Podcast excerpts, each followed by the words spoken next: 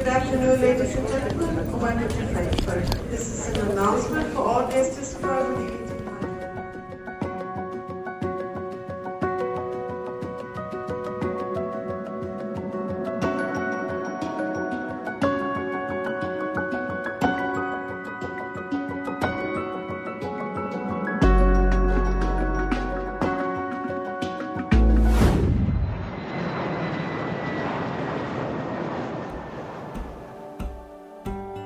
我们是一个关心环境永续嘛，然后社会关怀还有自我成长的组织。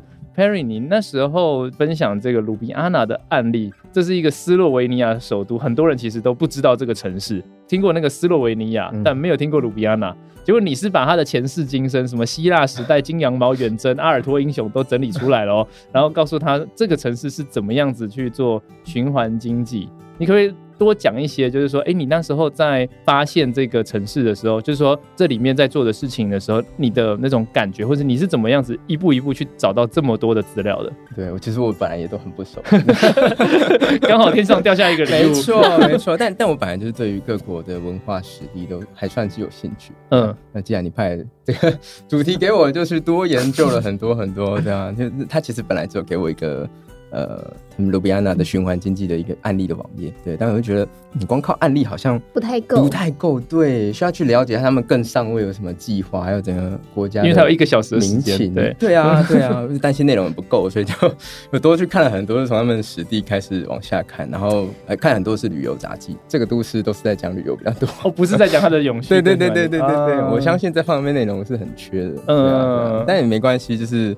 呃，是与人角度做个开始，然后看了一下他们的文化的故事怎么来的，对，然后最后再哎、欸，就是看他们计划，但也回头，所以我觉得，我觉得学最多反而是呃这些国外的案例，其实听说蛮多的，嗯，但但是回头看我们国内或是台北推展的近况，就会哎、欸、会有一个对比，然后会比较知道说，哦，原来我们其实有些地方也蛮先进的，甚至走得比国际上还来得快。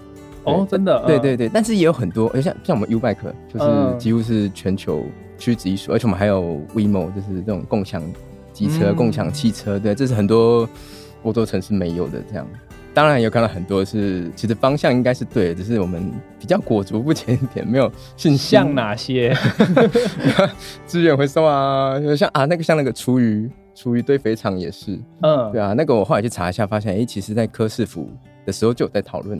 但是后来无疾而终，一直到最近又重新再起。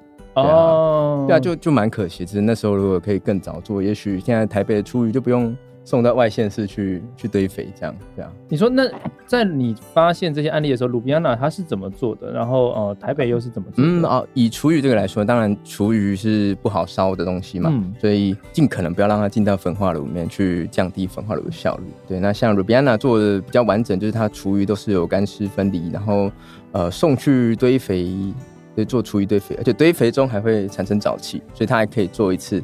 能源的发电，再生能源的发电，对，然后，呃，这些厨余堆肥完后会变成肥料嘛，还可以拿回去给他们的，因为他们算一个乡村都市这样，所以周遭有很多农田就可以分送给大家去去使用，这样就是构成一个循环。要不然，其实以台北来说，就是我们很多蔬菜什么的送进台北，但是最后。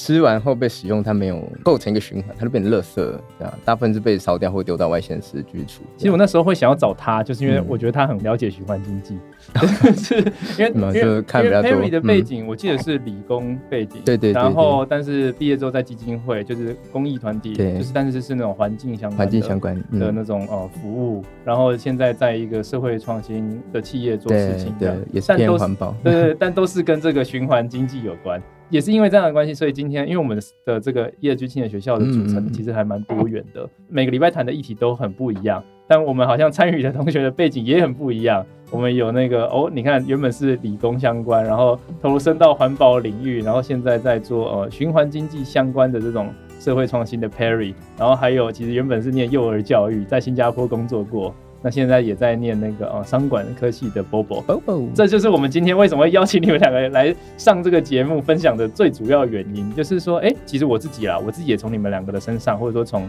我们业剧学校的学员身上有很多的学习，有些你从来没有想到的人会出现在这个群体里面，在你自己的同温层里面永远都遇不太到，然后好像就是说，哎、不知道为什么就会在一个很神奇的地方和这些人相遇，然后他常常会呃打开了你的视野和见闻。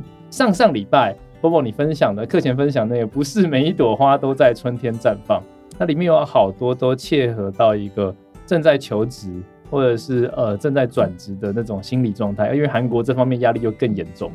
那当时是怎么样让你选到这本书？那当时其实是因为我自己就是那时候在看自己的朋友，刚好也遇到一些转职的压力，然后还有一些迷茫点，然后那时候想说，哎、可以送他一本书，然后就碰巧的遇到这本书，那我就想说翻了一下，我就觉得其实他讲的非常的容易，然后非常的简单清楚，就是他不会讲的好像好像离你很遥远，他是用非常生活的方式去叙述的，然后你就可以看到说，哎、其实你没有很孤单，然后你也可以感觉到一丝温暖。就每个人其实他都自己的绽放的时机，不用着急的，好像要去跟上大家的一个所谓的节奏啊或步调这样子。原本他是读历史系出来的，然后成为一名老师，但是呢，他没有马上成为老师，他先去了呃证券相关的公司去工作这样子。但他大概两年的时候吧，他也决定要离开。那其实那个时候就是。身边的人其实都会觉得，哎、这是一个很好的机会，你怎么就此放弃？都会觉得都替他很可惜啦。然后也会觉得你也没有说好像找好下一份工作，你只是为了回去准备考试，这样是不是太可惜了？那我就看到这一段的时候，我就觉得就回想起我新加坡那一段，因为那时候的确我也是在幼教的产业工作，然后那时候要离开回来考试考研究所的时候，当时我老板也说，啊，你就这样子。裸辞回去吗？你也还没有考上哎、欸，对，所以就是蛮蛮共感的，对。是不是很多台湾人觉得你疯了？因为疫情期间有非常多人想要在新加坡工作，甚至扎根，有一窝蜂人去了新加坡，但是你从新加坡回来，对，的确是相反的路径。但因为我自己觉得可能就是叛逆一点吧，就是没有好像没有按照大家所期待的路线走，但就是活出了我自己的一条路这样子。那我们来细说从头好了，因为其实我们跟 Perry 还有跟 Bobo 的结缘都蛮不一样的，就是是很很很神奇的契机啦。那其实你们参加到现在也超过半年的时间了，那当时你们是怎么知道这个计划的？其实我最早是先知道协会在做那个青年公寓。哦，青年公寓，对对对，但是因为我自己本身北漂族，你知道，就是对，在这个租屋市场是漂泊十年有这样，好像有，对对对，所以知道你们那个计划就觉得很棒，然后就一一直在关注你们协会，对，然后一直到去年好像也办了一个北漂拿铁，对对对对对。对对对，是针对它是一个针对北漂族的一个聚会，小小的音乐会这样，嗯、对，然后想说也来认识一下呃大家，然后认识一下协会，当然就就很想知道你们到底什么样的契机会想到底是什么样的人？对对对，然后有因缘际会去知道说这个 ESG 学校的计划，然后就就也加入了这样，就发现说，哎、欸，其实除了居住以外，还有在青年学校有其他的面向是你想要学习的。嗯，没错没错。Bobo 比较早一点点，Bobo 是六月，我叫 Bobo 学姐。哎，Bobo 学姐，请问 当时你怎么知道我们的？没有没有，因为其实我自己是因为我哥哥刚好就是跟他们有一些来往这样子，然后就。我记得那一天就是某一天，然后他就是很很晚的时候突然打给我，然后快十一点多快十二点的时候，我就想说这个人怎么还不睡？然后他就稍微跟我讲一下，嗯，伤心事大家。他说我之前应该有跟你提过 Timothy，然后就稍微讲讲讲讲讲。我一开始其实有犹豫一下，我想说那他们都金融背景，跟我这个完全 差异很大，有什么关联性？这样，然后我就说没关系，你就是嗯去听听看。然后我觉得对你来说应该会蛮有收获的这样子，然后我就想说好，然后一开始进去的时候其实蛮紧张的，因为领域真的差异很大。但是我觉得这是一个契机点，让我了解到不同的领域，然后更看到很多商业背景的相关这样子。对那你知道吗？他哥哥其实就是跟协会有很密切的合作，因为像我们的第一间青年公寓，其实就是。呃，Bobo 的哥哥所修缮的哦，oh. 就是他是一个很杰出的设计师，尤其在室内，对于居住空间全能住宅改造王非常有想法，我、哦、可能 超越全能这样子，哇哦，很厉害，很厉害，非常非常厉害。那我们其实有很多跟居住有关的问题，也都会跟他哥哥请教。哦、oh.，那有一天真的是因缘际会，他来到 U 咖啡，就很久没有在 U 咖啡，因为平常叙旧都在房子，就是 有他有说，是都是看房，他说什么看房是他的休闲活动，我觉得蛮好笑。到的这样子，等于他平常工作也蛮忙碌的这样。那时候你加入的时候，第一个感觉是什么啊？因为你你刚刚说你完全不是这个背景，你对这一切都不了解，甚至你还是一个管理学院的新鲜人。你当时就是突然你哥哥就好像告诉你一个礼拜二晚上的一个学习计划，你就参与了。那参与之后你的感觉是什么？参与之后其实一开始真的就像我刚刚说的是蛮紧张，因为我不知道。要讨论什么，然后在干嘛这样子？我记得那个时候我们是分两个 part，一个就是像现在这样分享，然后另外一个就是全金融。就是比较经济相关的一些分享，就那个礼拜的状况这样子。Oh. 对，然后我记得我第一 part 我的参与度就蛮高，第二 part 我就是没有办法参与，因为完全听不懂。懂懂。我想说他，我记得他都会问说：“哎、欸，大家有什么问题吗？”我想说完了，太多问题了，我要从哪一点开始问起？所以我就会默默的就想说：“好，就听听看大家问什么，这样好了。”对。然后可是我自己是觉得说，在第一 part 的时候，那个时候很多。内容会更怎么说更扎实一点，然后也会先分享一下下一步要讲的内容跟主题这样子。那我自己就可能会去找相关资料，多先摄取一点，然后看有没有什么好奇的这样子。哇，认真！其实我们每个学期都会依照大家参与伙伴的属性，然后 或者关心的议题，然后其实我们有做调整。对啊，因为最一开始你一开始参加的那一群伙伴，都是一群非常关心全球经济啊、金融啊、嗯、时事啊。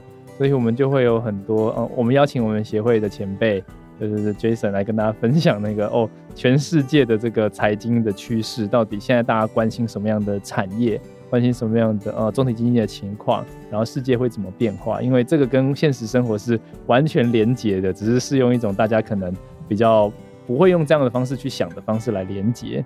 那那一个学期其实印象蛮深刻，就是有很多同学真的听不懂，就是 就是真的听不懂。但是后来有一些同学就讲说，哎、欸，虽然我都听不懂，但后来好像慢慢听懂了。对，其实后来就是慢慢的就会 catch 到一些关键词，就觉得。哦，因为我自己都会做笔记嘛，嗯、然后我就发现笔记都一大堆。对对对对对，每一个专有名词都会为你带来更多的专有名词。真的没错，我觉得是一个无底洞。对，但是后来的那个学期，就是我们也随着大家想要了解的主题还有意愿，我们做了弹性的调整。对，所以永续的面向更多了。哦、那反而金融的面向，我们就让它变选修，哦、你就自己去呃决定你要怎么样子参加。所以你有听过那个吗？财经的那个 就是那个 录音，就是那个录音档。对，现在变成录音档，对，就是一样的东西。请问你有听懂吗？也是蛮困难的。但是有一些伙伴告诉我，他还是很喜欢那个，所以到现在我们都没有取消。那个其实我觉得还是不错，但是我觉得它很适合已经有相关背景的人去听，你就会对他会比较听得懂。但我觉得它算是一个可以很快速的了解现在的一个经济状况。嗯嗯、对，除了那个，我们每个礼拜二线上的学习啊，其实你们也参加过实体的工作坊，对不对？呃，Bobo 可能会参加比较多场，因为比较久。那呃，至今为止，像是我们办过与成功有约的工作坊啊，然后呃，创造快乐的十二个练习啊，或者是。呃，像前阵子我们邀请在业绩学校的伙伴，他是一个金融背景的伙伴。哦，讲到金融，然后他因为发现大家很需要财务自由，然后邀请他来就是呃进行这个财务自由的工作坊。参加了这么多实体的工作坊，有没有哪一场是你们两个，也许你们答案不一样，印象很深刻？我还参加过那个泰缅边境的工作坊，对对对对，我就觉得那场就非常好玩。好玩，啊，感觉有自己亲身经历的那个嗯现场的感觉，嗯、因为他边境行动协会对，那他们就在关注泰缅边境的这些因为战争而流离的这些难民们，这样、嗯、对。那呃，他前面当然花一点时间跟大家讲解一下这个概念，就是目前的状况，但后面就是会让大家去角色扮演，去扮演说，哎、欸，我如果在边境要。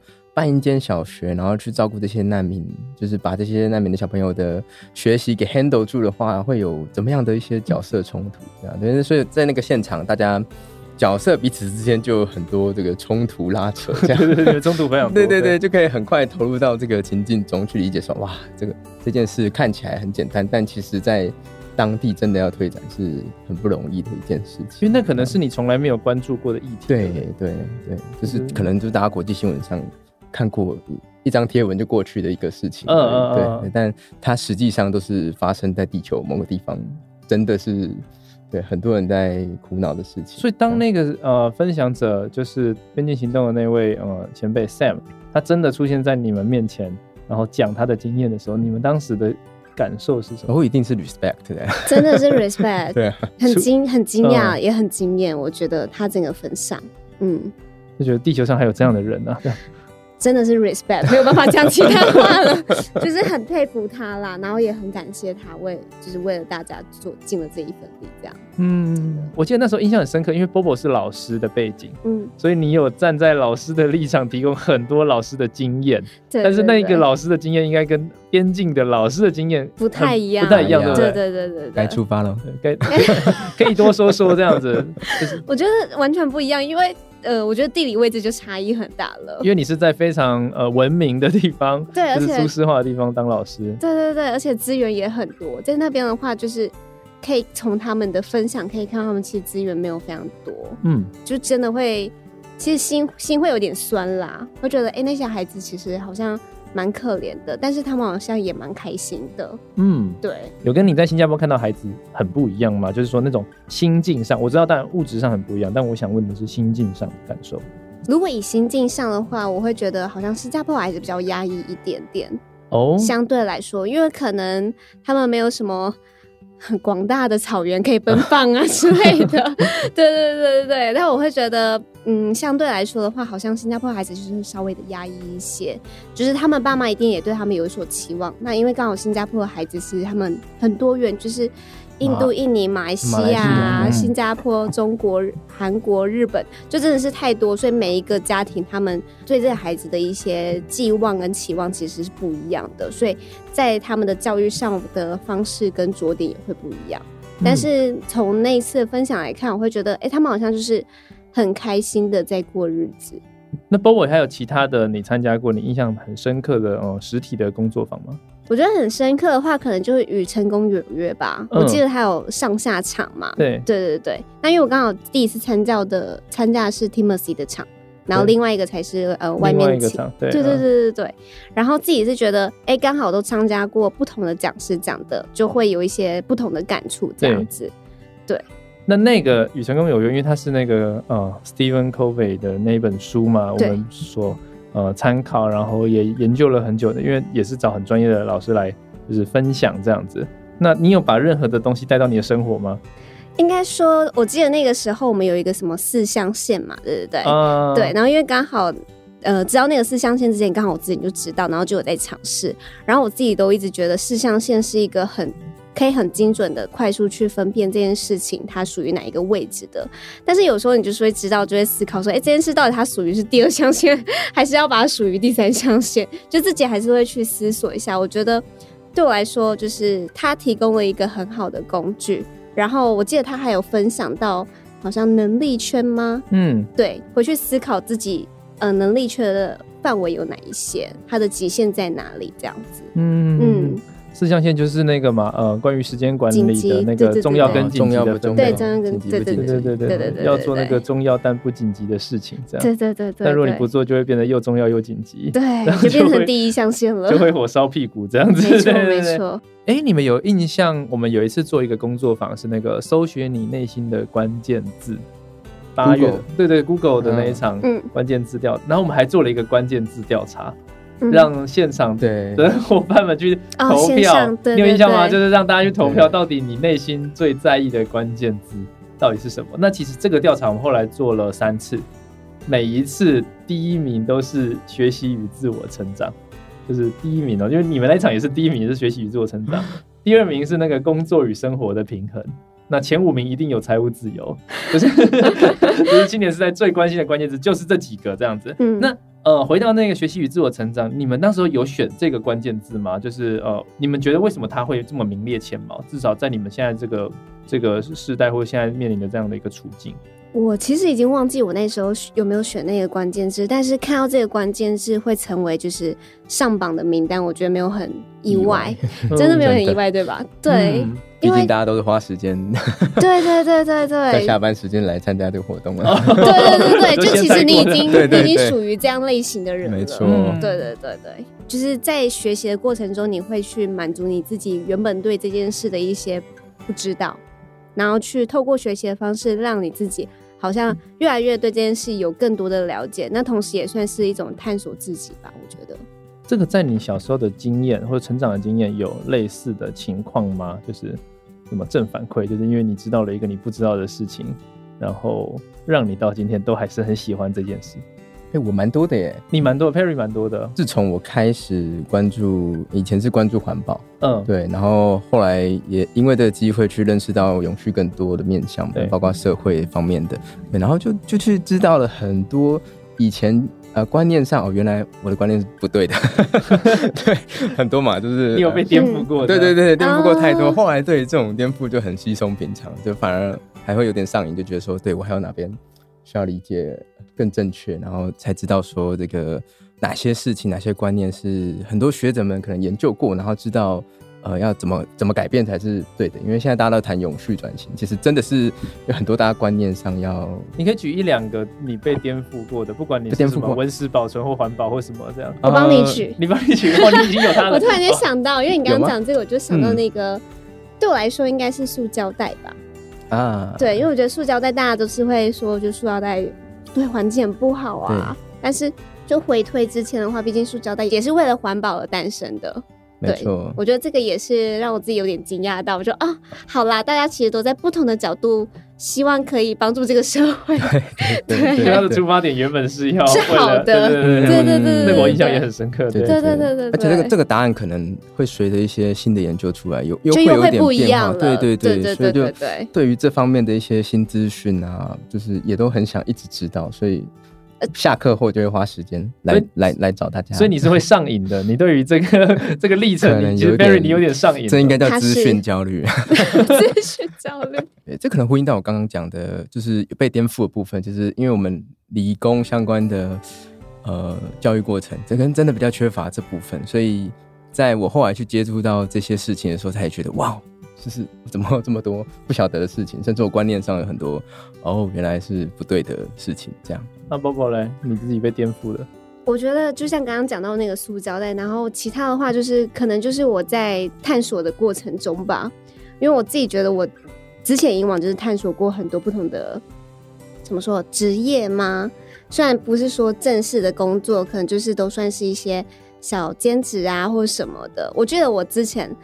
呃，曾经很想要当演员，因为我喜欢，哦、对我喜欢透过，当演员哦，谢谢，好，没有很喜欢透过，好好知道了，没有，我就觉得透过一个一个角色，你可以好好的了解这个人的一切，他不管他的职业啊，或者是他的生涯，我就觉得非常的有趣，然后他的情绪，嗯、所以我在大学的时候曾经演过戏，然后我记得那时候我是很开心，很很兴奋，但是在演的时候我就发现，哎、欸。就是因为我们都知道嘛，有时候会日夜颠倒，然后我就觉得好累哦。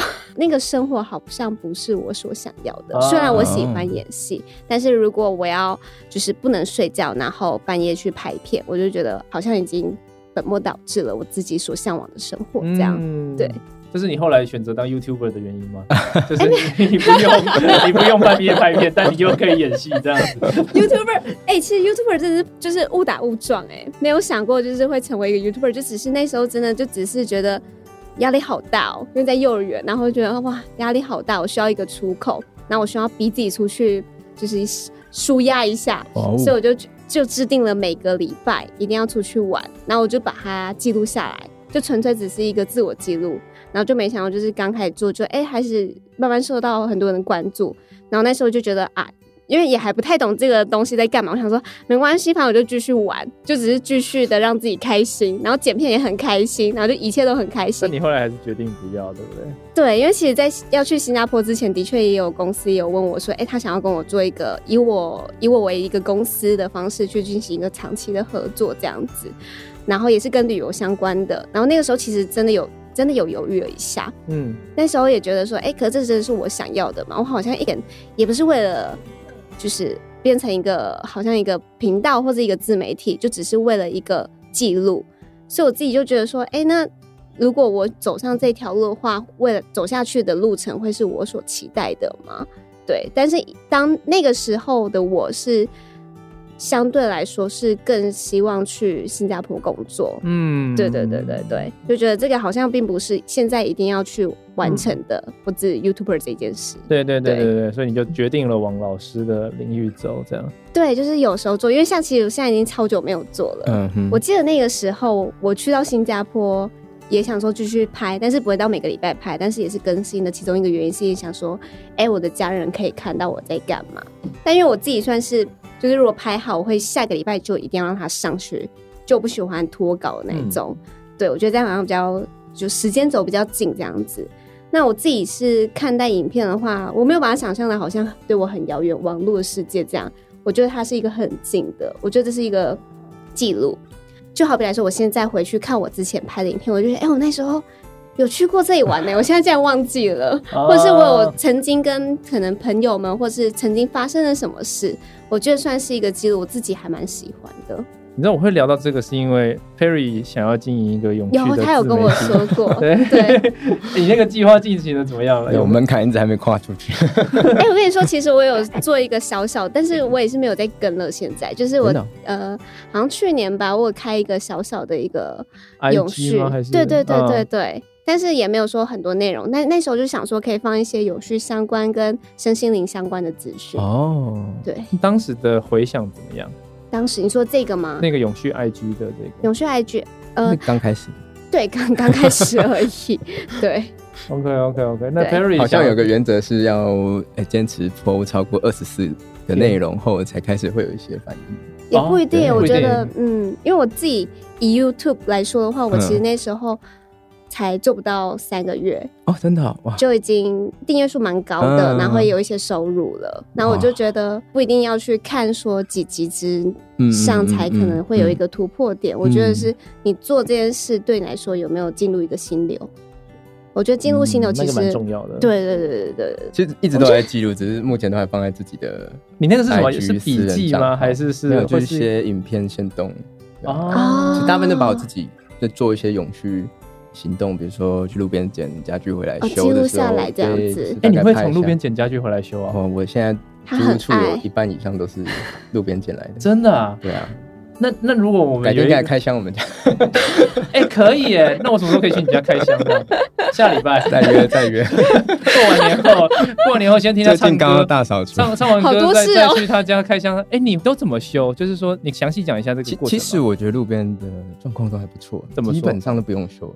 嗯，就是整理过、擦干净，然后该上油的地方补一补，就都可以。对啊，是什么让你开始做这个去路边捡家具回到搬回租屋处的事情？啊、这个反而也算是受受我们一个我一个蛮厉害的友人启发。他是室内设计师，OK，然后他他就是比较喜欢收藏古董，然后把古董结合进他的设计风格里面。所以最早算是我那时候跟他合住，然后有有缺了一些家具，对，然后于是乎他就带我去。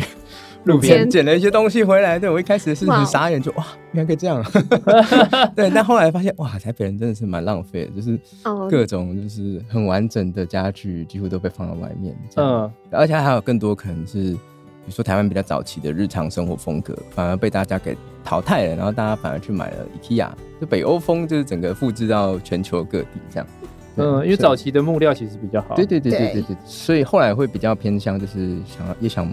把自己的居家风格变成比较有台湾特色存在的啊，对，所以刚好这样期待去你家了。哎，你捡过什么？你觉得最特别的东西，就到现在印象很深刻，或是你把它修好的？我有捡到一个菜厨，菜厨袋子。菜厨啊，菜厨以前阿嬷在冰，以前没有冰箱的时候要用菜厨让它凉，这样子，就是一个木柜这样子。然后它上面有一些玻璃的花纹，是，就我所知是可能日本时代。哦，可能啊，对，但我不太确定是不是。你没有去考证一下是不是？对啊，我觉得你应该是会考证的人，不是？他应该会开一个博物馆，对对对，很厉害，策展人 Perry，哪来的？我捡来的，可能会被告。对啊，然后就就就捡回家整理整理，然后帮他换个漆，换个比较近代颜色的。你会把家具拆掉重组吗？就是要要看啊，因为我现在手边的工具也是有限，所以如果它是好拆的，我就会大概弄一下；啊，不好拆的，可能就只好先将就。反正毕竟是这个想到那个，我们之前不是好像也有一个工作坊吧？嗯，对吧？哪一个？我忘记名字了，但是他也是，对对对对对对对对，他有在相信时代办过，他有分他分享过，还没有办，还没有办。你你们想要来办吗？就是可以啊，他应该会超有兴趣。哎，你要来带吗？我可以来。你会做小家电维修吗？我一点点这样，因为我觉得那个很有趣，但我不会，我也不会。好，他们的志工都很那个，很很专业，对啊。其实你可以提供场地啊，然后就附近。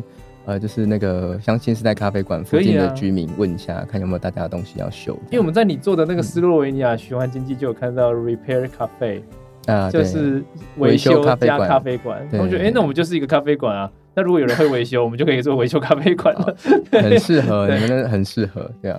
哎，好，那我们早一天，我们让 Perry 来做这个维修咖啡。哎，这完全是你喜欢的东西，没错。对，我觉得是你喜欢的东西。可以，可以，可以。哎，我要早一天去他家看一下他修的东西。我我也是蛮好奇的，他刚刚这样讲，我觉得他的家应该会蛮台湾的特色的感觉。哎，一个角落啦，因为毕竟还是租屋人，你知道，就是不能动太多硬体的东西，所以大部分都是软装的部分。了解，了解，了解。还有剪过什么？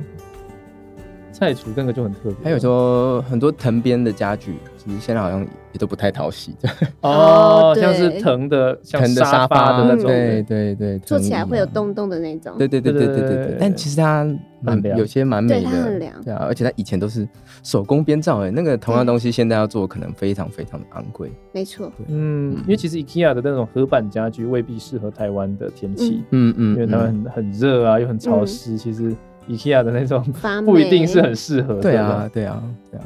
哇，我都不知道 Perry 还会做这个，太酷了。对啊，反正就 开箱你家。对对对对对，就是觉得一直有很多事情可以记录下来分享啊，对啊。但是还是我觉得要把自己的所有想法摊在大众底下，这还是你说要跨出那一步。对对对对对对对，不会会习惯的。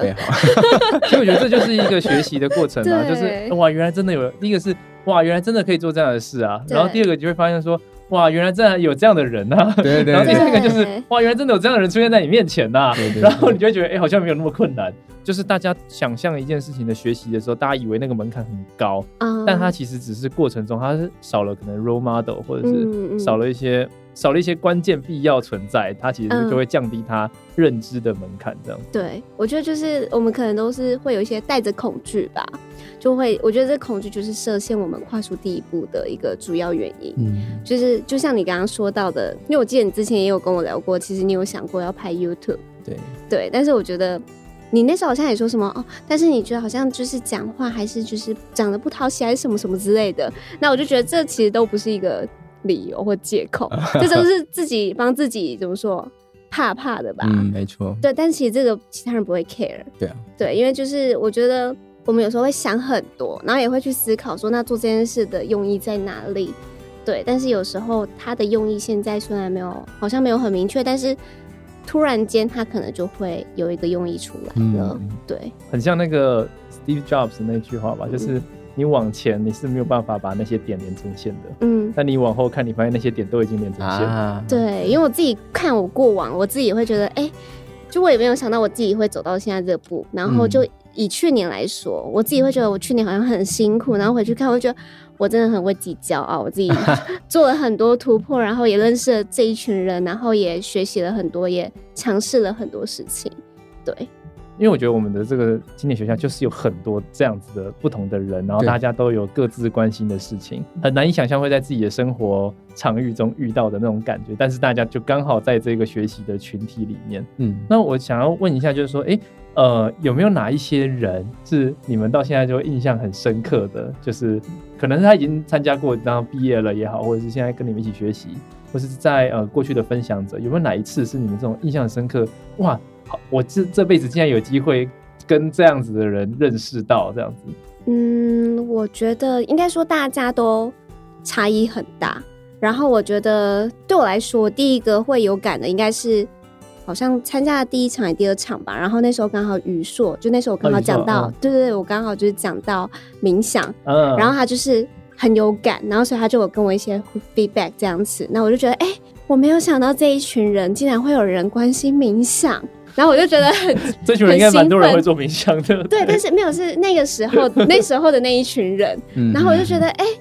我没有想到这群经济的人，